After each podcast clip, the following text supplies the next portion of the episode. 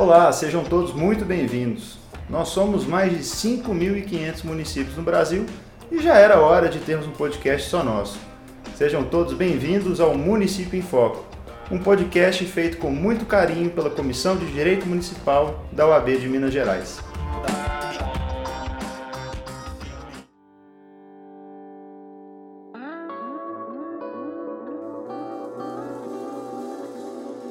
Bom dia, boa tarde, boa noite. Sejam novamente muito bem-vindos ao Município em Foco. Nós estamos, é claro, em um momento de pandemia, estamos enfrentando toda essa questão envolvendo o coronavírus, o Covid-19, e é claro que nós separamos uma série de programas para auxiliar os gestores públicos a entender como melhor enfrentar esse momento turbulento. E hoje nós vamos falar sobre um tema muito importante, que é o tema do Pacto Federativo.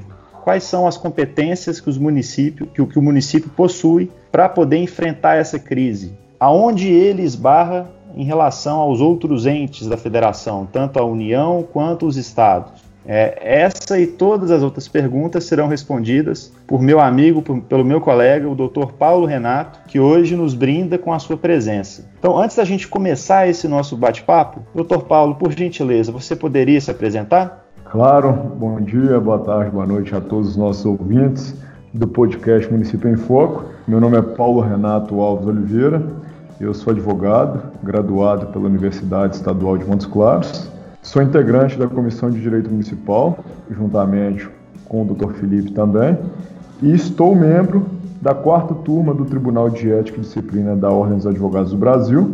Sou membro do Instituto dos Advogados de Minas Gerais, já lecionei em cursos de graduação e pós-graduação em Direito e atuo, sobretudo, na área do direito público, direito constitucional, administrativo e eleitoral. Perfeito, Paulo, muito obrigado. É, esse tema de hoje, ele é um tema que a gente poderia apresentar sobre vários enfoques, né? tanto um enfoque filosófico, é, uma questão doutrinária que a gente poderia discutir sobre o nosso pacto federativo, mas eu acho que a gente pode já entrar direto no assunto do coronavírus e essa crise que a gente está enfrentando. Né? Então, só para a gente contextualizar, né, no início dessa crise, quando a gente ainda não tinha não só a dimensão dela, mas também a percepção de quais instrumentos serão necessários para a gente fazer o devido combate, né, uma série de ações foram ajuizadas no Supremo Tribunal Federal, questionando qual era a competência, especialmente dos entes municipais e estaduais,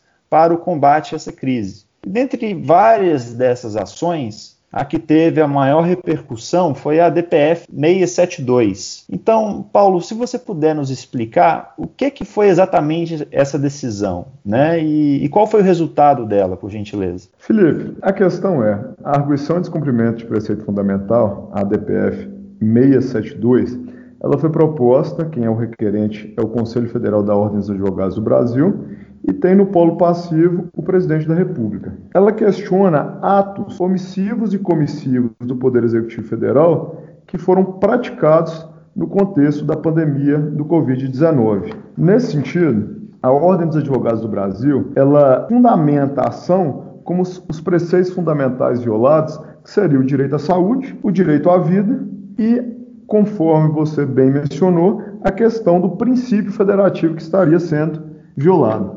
Eles fundamentam que a finalidade dessa DPF seria tentar achatar a curva de contágio da doença, ao mesmo tempo em que afirmam que o presidente da República ele deve se abster de praticar atos que sejam contrários àquelas políticas de isolamento social que foram adotadas pelos estados e também adotadas pelos municípios. Em segundo plano, que não é o objeto da nossa conversa hoje, também para que o governo federal determine para que seja determinado ao governo federal a implementação imediata de medidas econômicas para os setores atingidos pela pandemia. O relator dessa DPF no Supremo Tribunal Federal é o ministro Alexandre de Moraes, e ele deu um prazo de 48 horas ao presidente da República para que respondesse a essa ação. Nesse caso, o presidente se manifestou através da Advocacia Geral da União e ele argumentou que o governo federal havia tomado todas as medidas necessárias no enfrentamento da pandemia do coronavírus, mencionando inclusive a edição de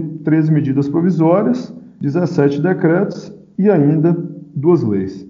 E a AGU também argumentou que o governo federal tomou todas as ações concretas para demonstrar que no Brasil estavam sendo adotadas as políticas recomendadas pela Organização Mundial da Saúde. Nesse sentido, o ministro relator, Alexandre de Moraes, ele constatou que os governos estaduais e municipais eles tinham competência também para instituir medidas de isolamento social. Nesse caso, nós temos uma competência concorrente entre União e Estado para legislarem sobre saúde, conforme previsto no texto constitucional nos seus artigos, salvo engano, 23 e 24, ao passo que os municípios, em seu artigo 30, da, do texto constitucional, os municípios têm competência para legislar em assuntos de interesse local. Então, nesse sentido, o Supremo Tribunal Federal reconheceu a competência desses entes federados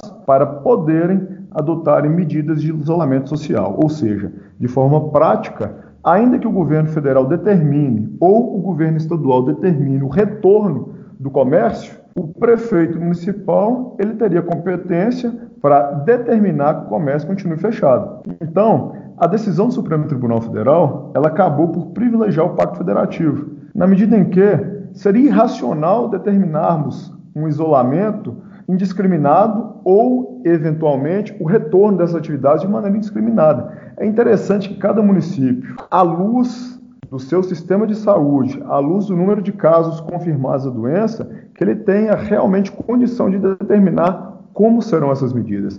Isso privilegia nosso pacto federativo, isso demonstra uma maneira mais inteligente de combater a pandemia. Não há porquê mantermos fechados comércios em cidades que não tenha, por exemplo, nenhum caso confirmado da doença, enquanto o governo federal, por exemplo, determine a abertura desse comércio em cidades onde o sistema de, de saúde já está completamente colapsado. O relator, o ministro Alexandre de Moraes, em seu entendimento, ele afirmou que não compete ao Poder Executivo Federal ele afastar de modo unilateral as decisões dos governos estaduais, municipais e do Distrito Federal. Entendimento diverso, Felipe, sinceramente, ele, na minha opinião, ele beiraria o absurdo.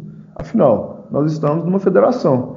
E o que caracteriza, de fato, uma federação é a autonomia dos entes federados. Então, eu reputo a decisão do ministro Alexandre de Moraes, no bojo da DPF 672, como acertada e, mais do que isso, como uma decisão necessária entendimento diverso, ela beiraria, inclusive, o absurdo. Perfeito, muito bom. O Paulo, você disse uma questão muito interessante nessa sua resposta, né, que eu acho que ela pode refletir muito bem para a gente seguir com essa nossa é, discussão. Né? Você apresentou e enfocou que, é, de certa forma, a gente precisa priorizar e entender o contexto local para assim tomarmos as devidas medidas de gestão pública e as medidas necessárias para a saúde pública daquele ente específico. mas, ao mesmo tempo que a gente pode sim apontar para um, pelo menos um embate né, entre a União e alguns estados e alguns municípios, isso também fica evidente em alguns municípios limítrofes. Não é? Porque a gente está falando agora não de uma discussão de, de um município com o estado, mas sim de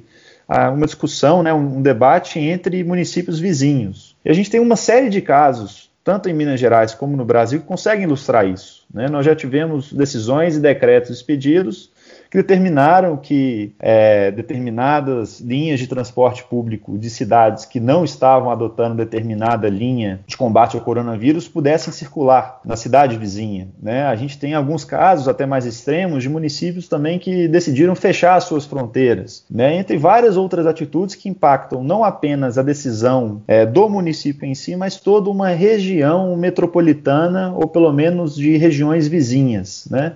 Então, além dessa competência concorrente que você muito bem mencionou, é, quais são os instrumentos que o município tem também para conseguir controlar não apenas a política pública do seu município, mas especialmente a opção da política dos municípios vizinhos?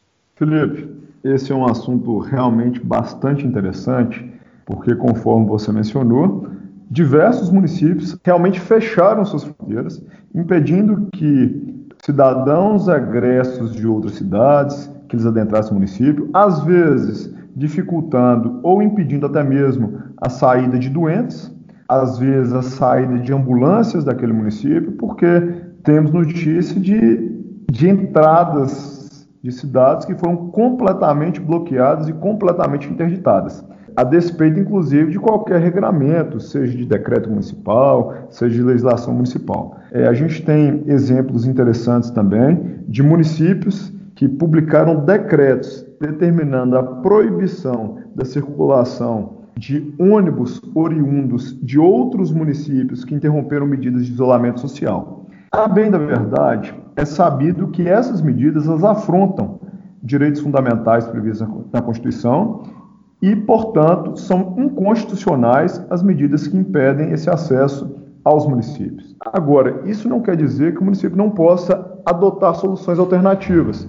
Uma solução alternativa bastante interessante é, e que é constitucional e que é perfeitamente possível seria a instituição de barreiras sanitárias. Não barreiras sanitárias. Eu posso colocar equipes de saúde nas entradas do município, em que eu aplico questionário para ver se essas pessoas elas porventura elas contraíram vírus ou se estiveram com pessoas que contraíram vírus, se elas estiveram em países em que a situação está é mais alarmante, ou eu posso também medir a temperatura dessas pessoas, no caso de se as pessoas estiverem com febre, por exemplo, com uma temperatura alta, encaminhá-las aí para uma unidade de pronto atendimento, é, ou para que elas sejam testadas para ver se possuem ou não, se, se serão confirmados ou não com o coronavírus. Então, a bem da verdade é o seguinte: municípios não podem impedir o direito de ir e vir dos cidadãos, ao mesmo tempo, eles não precisam ficar absolutamente inertes. A solução mais adequada é, conforme dito, a instalação de barreiras sanitárias,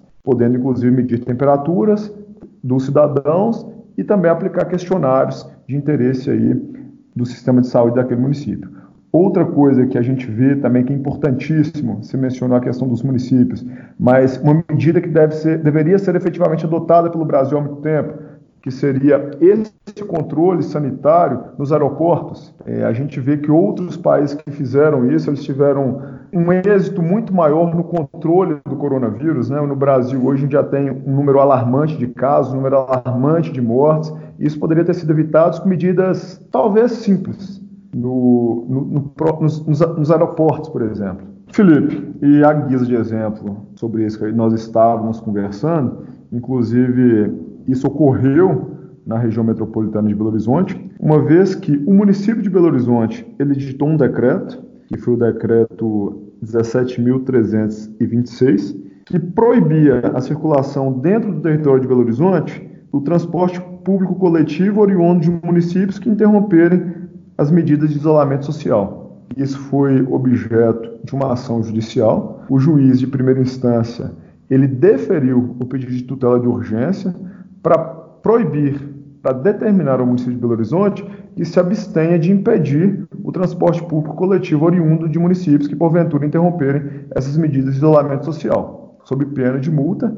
Entretanto, ele condicionou a possibilidade do município de Belo Horizonte de colocar barreiras sanitárias, que seria, por exemplo, a medição da temperatura corporal dos passageiros e, ao mesmo tempo, obrigá-los à utilização de máscaras, tanto dentro do transporte coletivo quanto no momento que adentrassem no município de Belo Horizonte. Isso foi objeto né, de recurso ao Tribunal de Justiça e o Tribunal de Justiça de Minas Gerais ele manteve essa decisão que determina ao município de Belo Horizonte que se abstenha de impedir a circulação de ônibus de transporte coletivo oriundos de municípios que, porventura, tenham afrouxado né, essas medidas de isolamento social.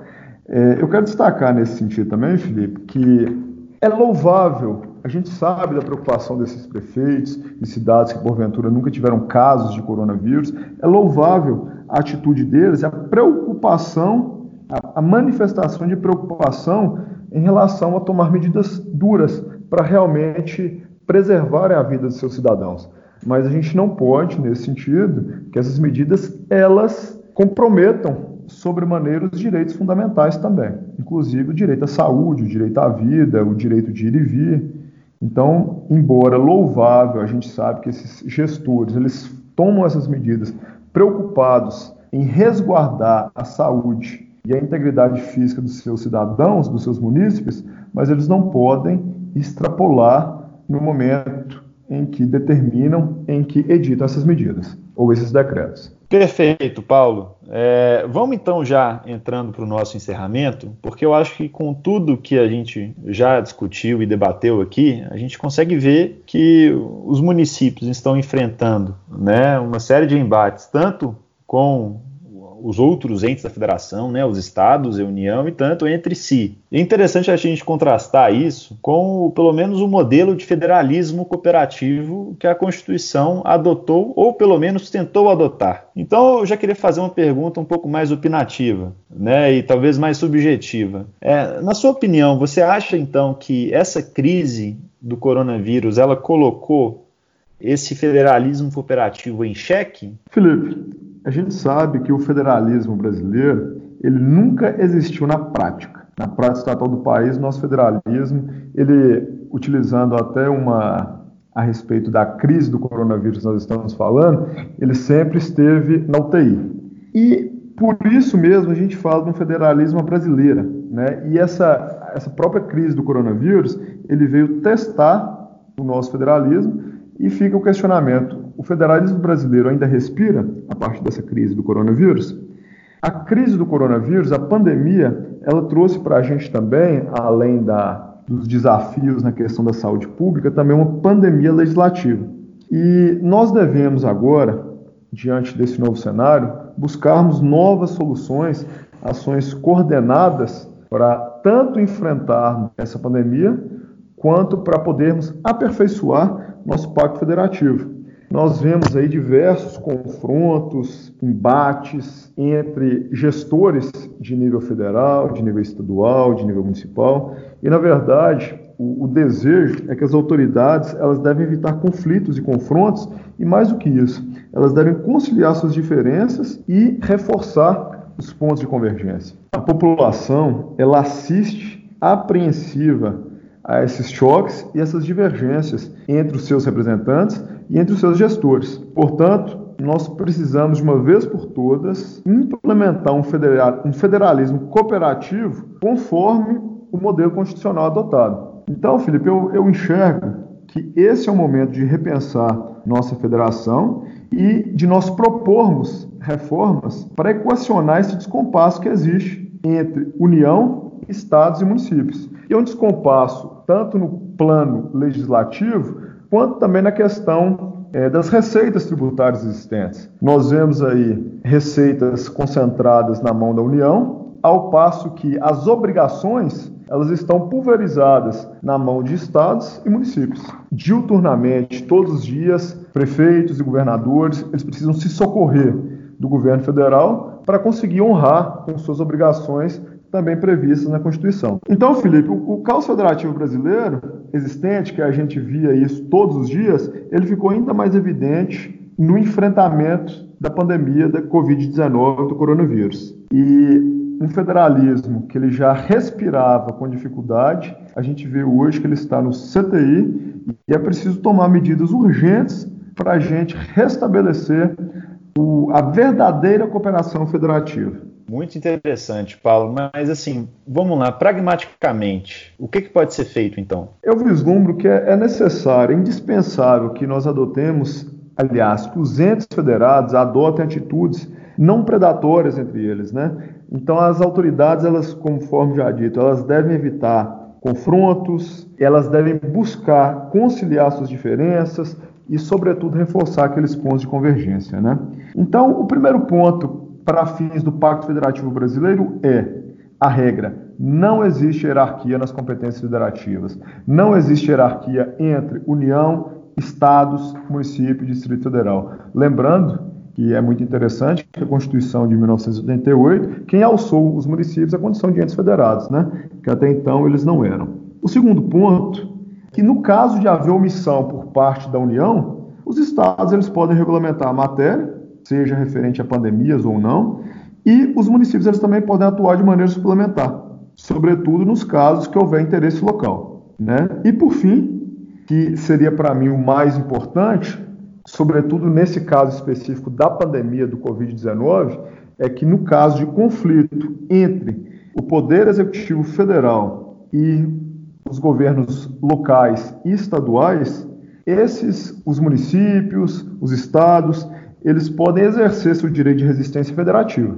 A gente está falando aqui de uma questão afeta a pandemia, mas que aplica-se também, eventualmente, a outros, a outros assuntos de interesse dos estados e municípios, que seria o exercício do direito de resistência federativa. Afinal, os entes federados, eles têm prerrogativa de auto-organização, de autogoverno, auto-administração, auto-legislação, para implementar aquelas ações que são necessárias e que são de sua competência. Então, inicialmente, o interesse é fortalecer a atuação conjunta entre os entes federados. Mas não sendo isso possível, nós devemos aí, na verdade, privilegiar o Pacto Federativo e proporcionar aos estados e municípios uma atuação autônoma, conforme prevê a teoria federalista.